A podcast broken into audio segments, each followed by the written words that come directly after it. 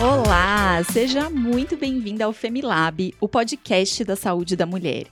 A partir de agora, você conta com conteúdos exclusivos focados na sua saúde. Eu sou Regina Chamon, médica, e participo junto com você dessa jornada em torno do universo feminino. E você já segue o Femi nas redes sociais?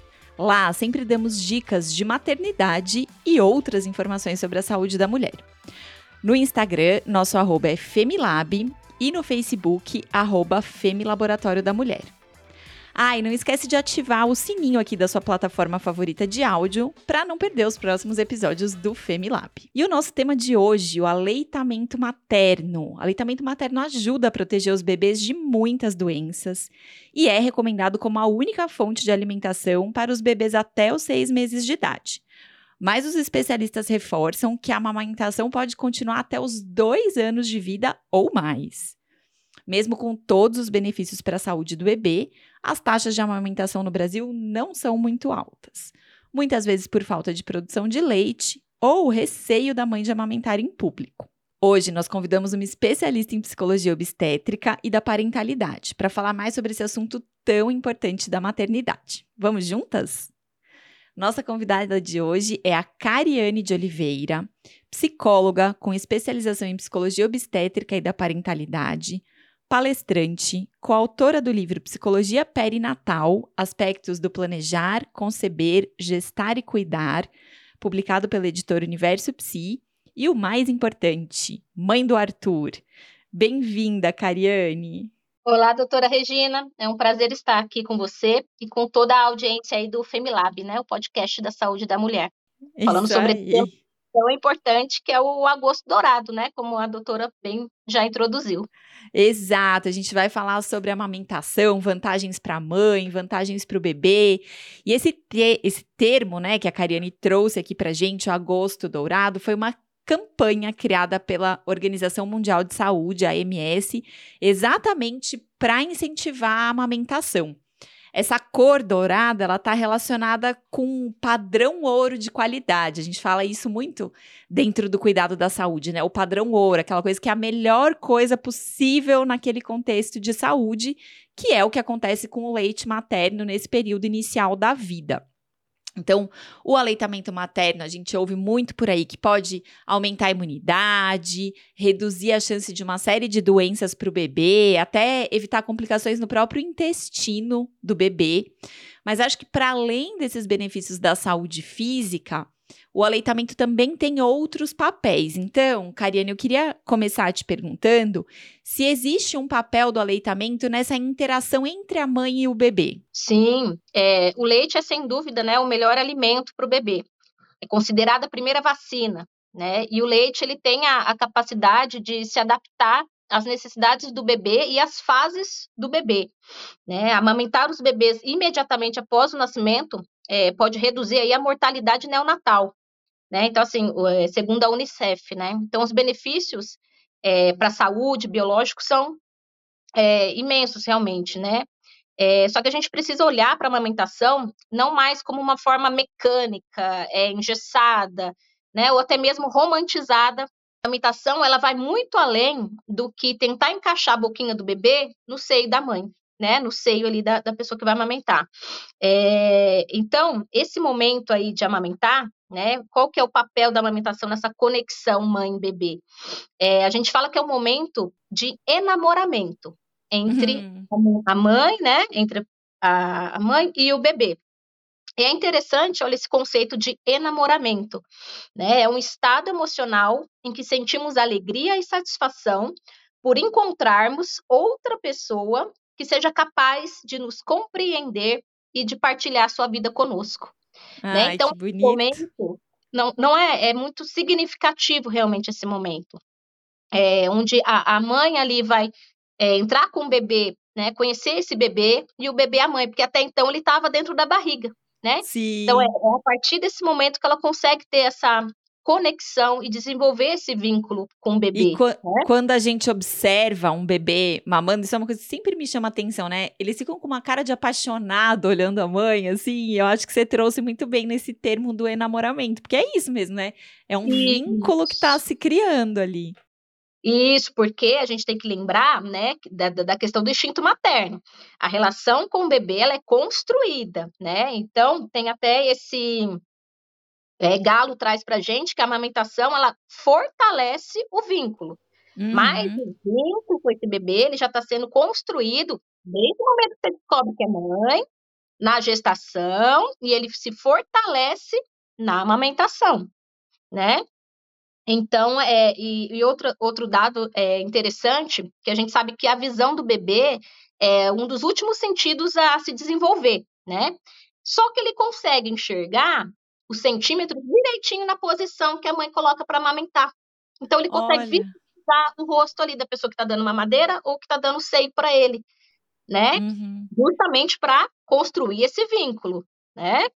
É, já que você tocou nesse ponto, Cariane, é, eu vou voltar com você daqui a pouquinho em todos os benefícios da amamentação, Sim. mas uhum. tem muitas mães que, por algum motivo, não conseguem amamentar. Seja por questões Sim. de dificuldade de produção de leite, seja porque o bebê não pega, ou às vezes é um bebê que teve algum problema e ficou na UTI. Eu acho que isso gera muita angústia nas mães também, né? O fato de não conseguir amamentar. E aí, isso que você tá falando da criação do vínculo, do olhar, da, da distância.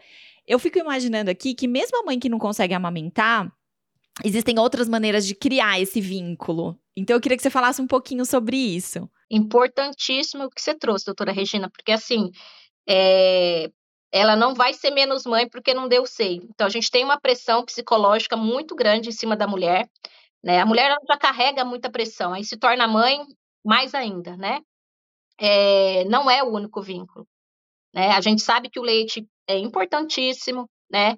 É, mas o estado psicológico dessa mãe tem que estar tá bom, né? Ela, uhum. ela tem que estar tá ali presente nesse momento. E se ela não, é, por algum motivo, né, psicológico, físico, porque quando a gente fala de amamentação, a gente vai falar, é, são, são muitas coisas que envolvem esse processo. Por isso que eu falei que a gente tem que pensar na amamentação não como uma coisa mecânica, né? Não como instintivo. Ah, eu tive filho, eu vou amamentar porque é como se fosse uma é obrigação. É da natureza. É, exatamente, exatamente. Então, assim, isso adoece muitas mulheres. Né? Então, nós, é, como sociedade, temos que entender o que é amamentação também, para ajudá-las nesse processo é, e elas entenderem que, sim, não é porque eu não, não, né, não dei o leite do meu seio que, que eu não vou ter um vínculo com meu filho, né? É, você vai desenvolver, vai achar outras maneiras de desenvolver esse vínculo. Dá o colo da mesma maneira, né? Dá a mamadeira da, da, da mesma maneira, né? Num banho. Só, só o fato de você dar a mamadeira já, né? Nesse, nesse processo ali de enamoramento, você já tá Na mesma, então, também. quando quando para quem não tá vendo a gente em vídeo, a mãe que não pode amamentar pelo seio, quando vai dar mamadeira pro bebê, a posição em que o bebê fica é a mesma como se ele tivesse mamando no seio.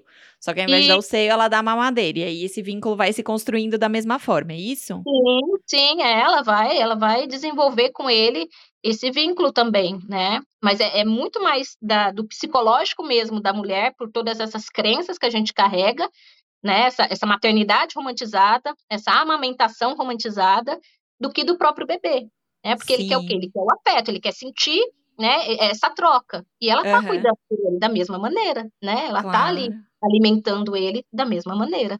Né? Sim.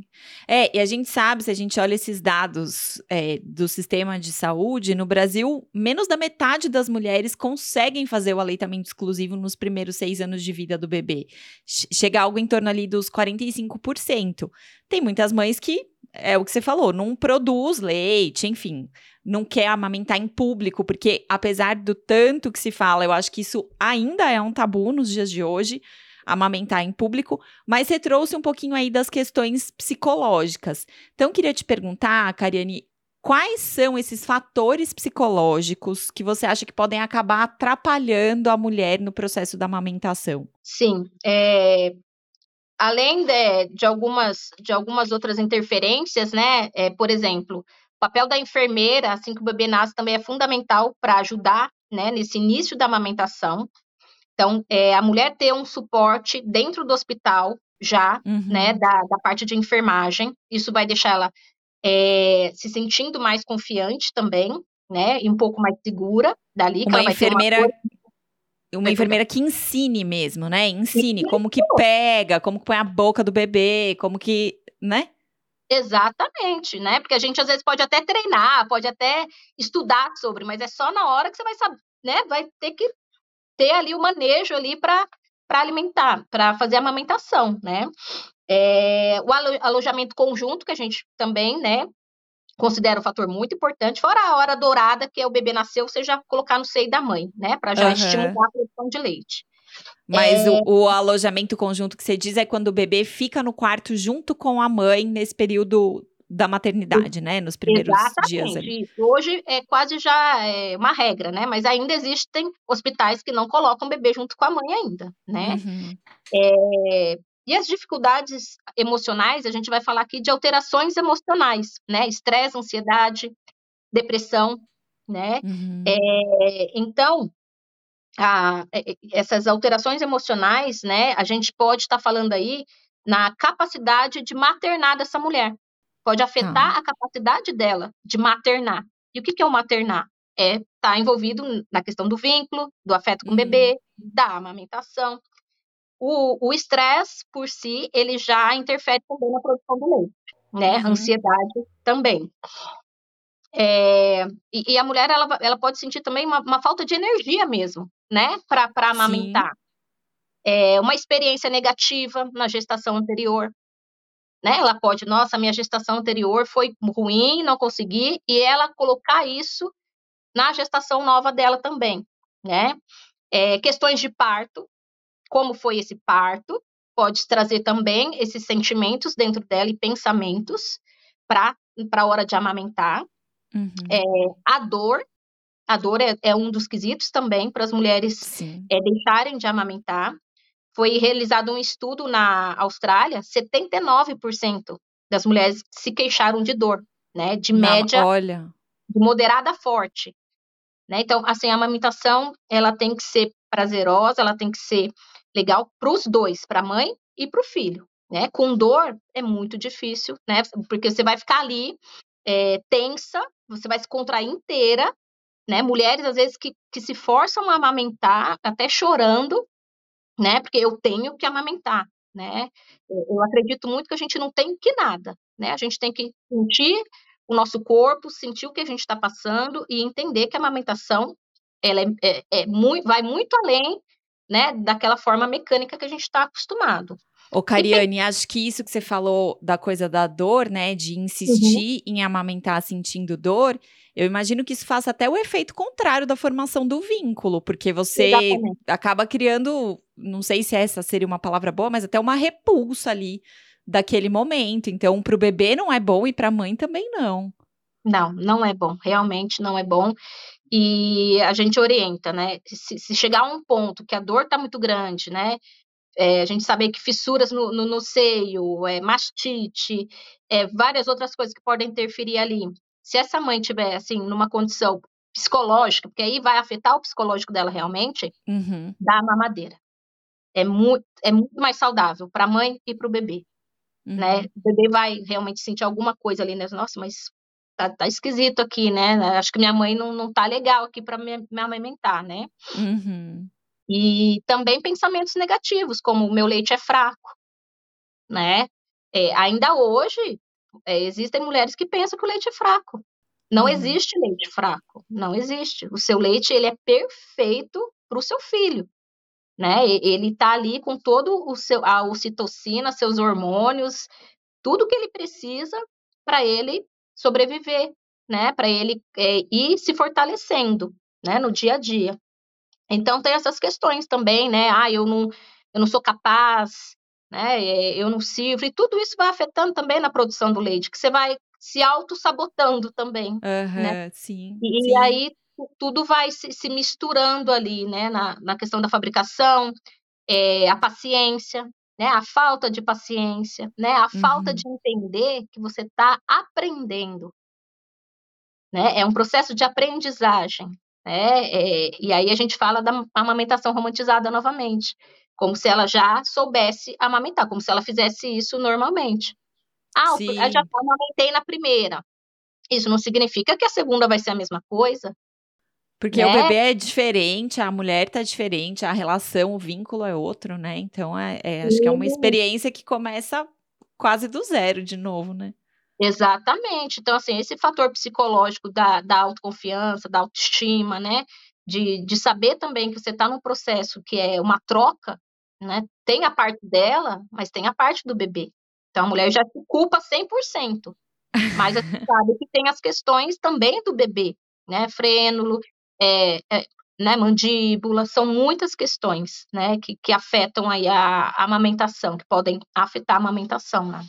Cariane, e essas mulheres que estão com essa dificuldade de amamentação, o que, que, você acha que elas precisam de apoio? Assim, quem seria a rede de apoio? Você falou um pouco do papel da enfermeira. Como que, uhum. gente, que essa mulher pode. Que, a quem ela vai recorrer? É o obstetra? É uma enfermeira? É, sei lá, um fono, fisioterapeuta? Quem seria essa equipe? Sim, é essa rede de apoio toda mesmo né, que ela, ela pode procurar, e hoje muita gente se fala também sobre as consultoras de amamentação, né, uhum. é, então são pessoas também que, que podem orientá-la e, e, e, estudar ali o que está acontecendo, né, é, se é uma coisa física, se é hormonal, né, porque, por exemplo, a produção do leite a gente sabe que tem a ver, talvez, é, é, é a relação maior da baixa produção de leite está muito ligada com a baixa extração. Então, se ela está sendo efetiva, se ela está sendo correta. Se o bebê está conseguindo sugar isso, de um jeito apropriado ou não. É esse, é esse movimento de sugar o leite que faz com que o, a mulher produza mais leite, é isso? Isso, porque a gente tem uma tendência que, ah, não está saindo, eu vou ou afastar o bebê, ter, né, vou procurar outras alternativas. É, nesse primeiro mês de nascimento, segundo, vai demandar paciência, vai demandar dedicação, tá aprendendo, né? Uhum. Então, assim, é, é, é, é estranho para as mães, geralmente de primeira viagem, né?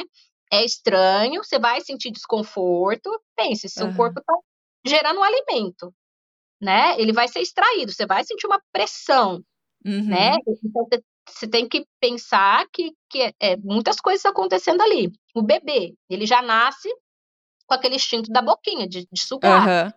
Só que ele também vai desenvolver a sugada dele. Ele também vai ter que se adaptar ao bico, ao seio da, da mãe, né? Então, é uma aprendizagem, né? A gente não pode ter pressa, a gente tem que ter paciência, né? E, e, e imaginar que é um processo, né? É, a rigidez também, às vezes, nos horários, né? Ah, tem que... Por isso que a gente fala da livre demanda também. Uhum.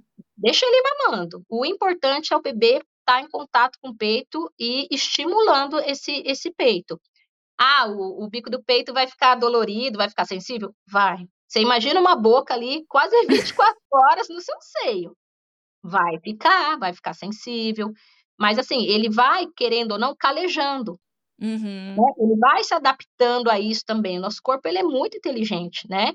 Então, não, não tenha pressa do processo, né? Não tem ansiedade, né? Vai dando tempo ao tempo, vai com calma, né? Junto com o seu bebê, vendo as alternativas. A pediatra também, ela ajuda muito nesse processo, né? Uhum. A consultora de amamentação, porque quando a gente fala de uma coisa mais é, tá, que está dentro ali do comum, é mais é esperar mesmo, né? O, uhum. A adaptação da mãe e filho. Mas quando você vê que, que realmente pode ser a pega, né? Pode ser anatomia do mamilo, é, se fez cirurgia, né? No seio, isso também interfere nas glândulas mamárias. Uhum. E aí você uhum. procura realmente, né? É, outro médico para estar tá Esse te, apoio profissional. É. Isso. Tá Ô, Cariane, você tá falando aí, eu tô imaginando. Gente, vocês que estão me ouvindo aí, eu não sou mãe, né? Só, sou mãe só de pet, que uhum. tem gente que nem considera isso uma maternidade.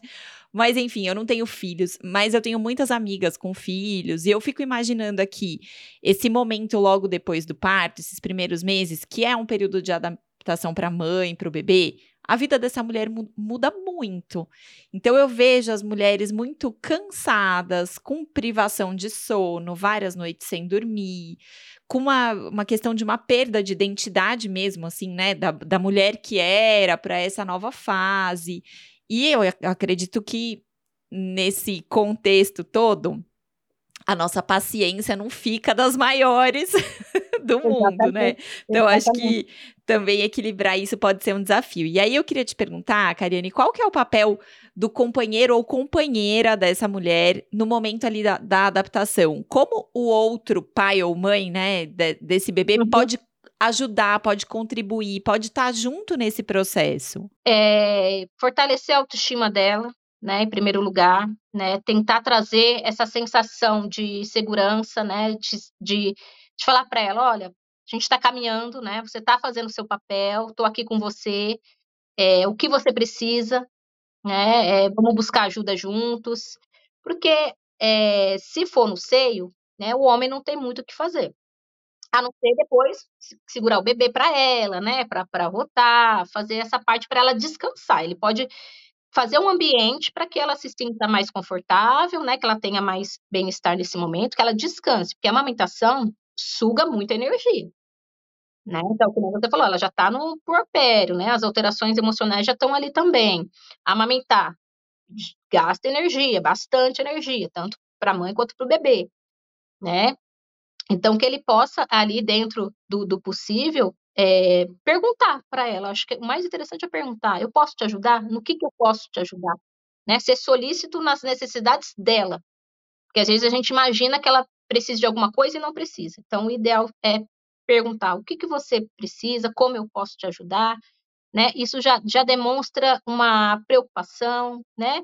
um carinho, e, e deixar ela descansar. Né? Descansar é fundamental para a amamentação, conta disso mesmo você, porque a amamentação ela já, ela já faz você ficar privada do sono. Porque principalmente no primeiro mês, né? Você acorda a cada três horas, né? Madrugada, muito possivelmente você não dorme. Né? E, e, um dos fatores hoje que muitas mulheres estão deixando de amamentar é por falta dessa disponibilidade. Você precisa ter disponibilidade para amamentar, principalmente nos primeiros meses, né? Até pelo menos os seis meses, a criança é, é exclusiva o leite materno. Então você tem que estar disponível ali o alimento para ela, né? Então, assim, nos momentos que não está amamentando, tentar se cuidar, né? Tentar respirar, tomar um banho, né? Para conseguir realizar essa amamentação.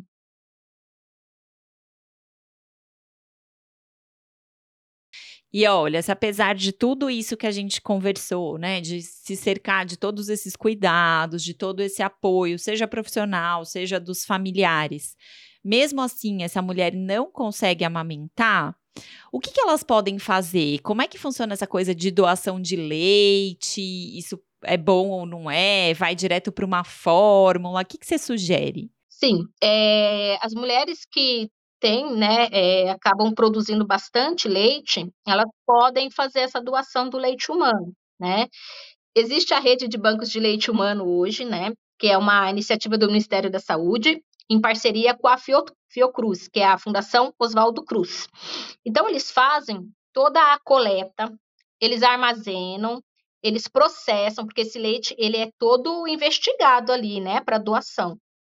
E eles distribuem esse leite humano é, para bebês prematuros e de baixo peso, né?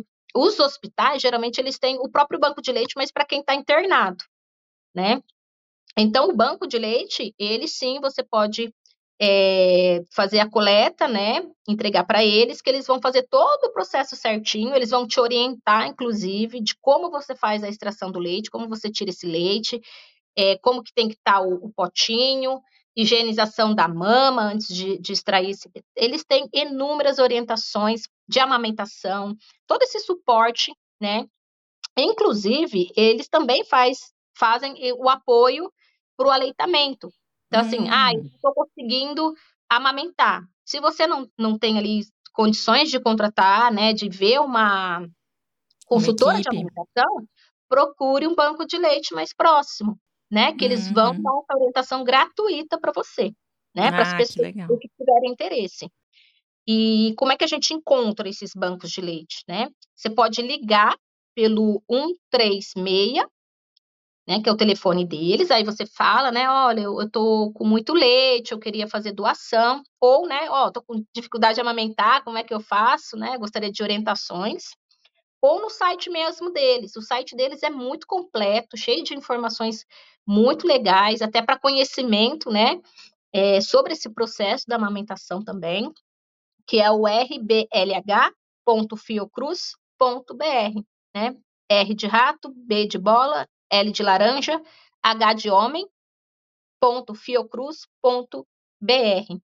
É, então, para fazer também a doação, você precisa estar saudável e não pode estar tomando medicamentos que atrapalhem a amamentação, né? Sim. Então, é, é, um dos únicos pré-requisitos são esses, né? Para tá. você poder compartilhar seu leite, não pode, é, você tem que estar saudável e não tomar remédios que atrapalhem, que interfiram, né, no leite lá para você, Sim. você fazer a doação. Então, ó, você que tá ouvindo a gente aí já tem o site que a Cariane contou pra gente e o número de telefone, qual que é mesmo, Cariane? Repete pra gente. Sim, é 136. 136. Então, um apoio aí para as mulheres que estão nesse processo da amamentação. Eu acho que a gente falou bastante sobre os benefícios da amamentação para o bebê, para a criação do vínculo entre mãe e bebê. Mas tem benefício para a mãe também, Cariane? Sim, claro. É, a amamentação ela, ela tem todos esses benefícios para o bebê, mas a mãe também. Né? É importante a amamentação para a mãe também. Primeiro é diminuir aí o sangramento pós-parto, né? Auxilia a diminuir o sangramento pós-parto. É, chances de desenvolver com isso anemias, né? Câncer de mama, de ovário, diabetes, inclusive infarto cardíaco. E a, quando você amamenta também, você acelera o retorno do seu útero. É muito interessante, né? Como o corpo realmente funciona. Então, ele entende ali que ele já pode ir voltando. Então, isso auxilia também no retorno do seu corpo para o estado antes da gravidez, que a gente fala pré-gravídico, né? É, a mulher também que amamenta tem aí é, as chances, né, de voltar ao peso anterior com mais rapidez também. Então, ele auxilia aí na, no, no, ganho de peso, né? Então você consegue fazer uma, uma perda mais rápida aí para quem amamenta. E ela, ela promove ali também é, hormônios que auxiliam, né? Tem bastantes estudos sobre isso contra a depressão pós-parto. Né? Então, amamentar também é, pode promover aí né, uma, uma proteção para essa mulher contra a depressão pós-parto, a gente está falando de hormônios, é, o citocina, que é o hormônio da alegria, e, e toda essa movimentação né, do corpo auxilia também a parte psicológica da mãe, desde que seja tudo correto, né? Não se forçando, né? Sem sofrimento, né? Cariane, Queria aproveitar essa sua fala para a gente responder a dúvida das nossas ouvintes que mandam aqui para gente. A gente recebeu uma pergunta da ouvinte Daniela. E ela diz que o filho dela já tem mais de dois anos e ela continua amamentando. Só que ela tem receio do julgamento das outras pessoas porque ele já é grande. E aí você trouxe um monte de benefícios para criança, para mãe. E fica a pergunta aqui da Daniela: como lidar com isso, com esse julgamento das outras pessoas por ela estar tá amamentando uma criança de dois anos? Excelente pergunta. Olá, Daniela, obrigada pela pergunta. Primeiro, parabéns por estar tá amamentando ele até os dois anos, né? Então, talvez porque você se sinta deslocada, é porque a maioria não chega a essa idade, né? Então, por isso que a gente está aqui hoje também falando sobre amamentação. É, então, parabéns por isso o julgamento é, parece fazer parte já da maternidade, né? De um jeito ou de outro, as mães são julgadas. É, o que mais importa nesse processo é, é, é, a sua opinião e o seu vínculo com o seu filho. Né? É o que mais importa. Porque amamentar, você tem que pensar assim: amamentar ainda ele é importante para mim? É importante para ele? Né? E, e se você se sente bem amamentando, está tudo bem né? E faça o seu processo de desmame de uma maneira acolhedora, gradual, né? Da maneira que vocês dois sentirem ali para fazer o processo de desmame. E não se sinta pressionada, né, pela sociedade, porque realmente eles a tendência, né, é realmente reprovar, vamos dizer assim, né, esse tipo de, de comportamento. Ah, tá amamentando, ele já tem dois anos, já come e tal, né? Mas a gente sabe que, segundo a OMS, você pode amamentar seu filho de dois, três, quatro anos. Né? Tudo vai depender de como isso é para você e para o seu filho, uhum. né? E então, assim, vai fazendo o desmame conforme você vai sentindo, seu filho vai sentindo, né? Não se sinta pressionada. Mas se, né, você está realmente se sentindo desconfortável, né, para amamentá-lo na rua, se isso está mexendo com você de uma forma muito negativa, né, você pode fazer alguns tipos de combinado com seu filho, porque ele já se alimenta, né? Então a amamentação ali é uma, um complemento, uhum. né? Então ele já tem a alimentação dele. Então, você, ah, é, quando a gente for sair, filho, né? Tenta combinar com ele algumas coisas. Ah, agora vamos mamar só tal horário em casa, né? Vai conversando com ele, negociando com ele essas mamadas é, em público, se tiver realmente te, te incomodando de verdade, né? Se for por pressão social, não vale a pena. Mas se isso está te incomodando, você está incomodada e não está conseguindo desmamar seu filho, aí sim você vai, já começa essa fase do, né, do desmame mesmo para ele ir e para você também ir fazendo esse desmame gradual, né? Perfeito, perfeito. Muito bom, Cariane. Acho que é muito bom a gente poder falar cada vez mais sobre esse tema do aleitamento, trazer essas todas essas sugestões que você deu de coisas práticas mesmo para as mulheres que estão nesse processo aí da amamentação. Acho que teve muita orientação prática mesmo. E eu queria pedir para você deixar uma mensagem final aqui para quem está ouvindo a gente. O que, que você acha que é o mais importante sobre esse tema do aleitamento? Vamos lá. É, Gostaria de dizer para vocês, né, que amamentam, que pensam em amamentar um dia, né, para respeitarem o processo de vocês, né, que a amamentação é um processo único, é, respeitarem para as pessoas também na sociedade, respeitarem as formas de amamentar, seja mamadeira, seio, sonda, né, a gente precisa respeitar é, a opinião e o que a mulher quer fazer, né, acima de tudo. É, se tiver alguma dificuldade, procure ajuda. Hoje a gente sabe que tem, né? Lá tem o banco de leite, tem costura de amamentação. É, amamentar é um processo de aprendizagem, pode ser estranho, desconfortável, né, no começo. É, respeite seu limite psicológico acima de tudo, né, físico e psicológico. Ninguém vai ser menos mãe ou mais mãe, né, por ter amamentado no seio. E é importante a gente dizer que a amamentação é um dos direitos garantidos por lei, né? Segundo o artigo 9 aí do Estatuto da Criança e do Adolescente, é dever do governo, das instituições, dos empregadores garantir condições propícias ao aleitamento materno. Né? Então, muito obrigada. Né? É sempre muito bom e importante a gente estar aqui compartilhando conhecimento e informação com vocês. A gente que agradece sua presença aqui com a gente, Cariane. Queria aproveitar e pedir para você deixar aqui para a turma que está ouvindo a gente seus projetos, suas redes sociais, como é que a turma te encontra por aí. É, em novembro tem o lançamento do livro, né? Ah, novembro, que legal. O capítulo que eu falo da é, maternidade romantizada, né? E saúde mental materna. É, estou fazendo palestras, né, de autocuidado, autoconhecimento para mulheres, né, fortalecendo aí é, as mulheres né, nessa jornada delas. Atendimento em clínica, né? E minhas redes sociais é o arroba com a vida psicologia. Muito bom. Obrigada, viu, Cariane? Eu que agradeço, doutora Regina. É um prazer estar aqui com você e com todo mundo aí do podcast. Valeu! E você aí que está ouvindo a gente, se você gostou desse conteúdo, se você conhece uma mulher que está com dificuldade de amamentar ou que está pensando em desistir da amamentação, manda esse episódio aqui para ela, compartilha aí nas suas redes sociais no grupo de mães da escola. Manda para todo mundo que precisa ouvir isso que tá aqui, esse conteúdo maravilhoso.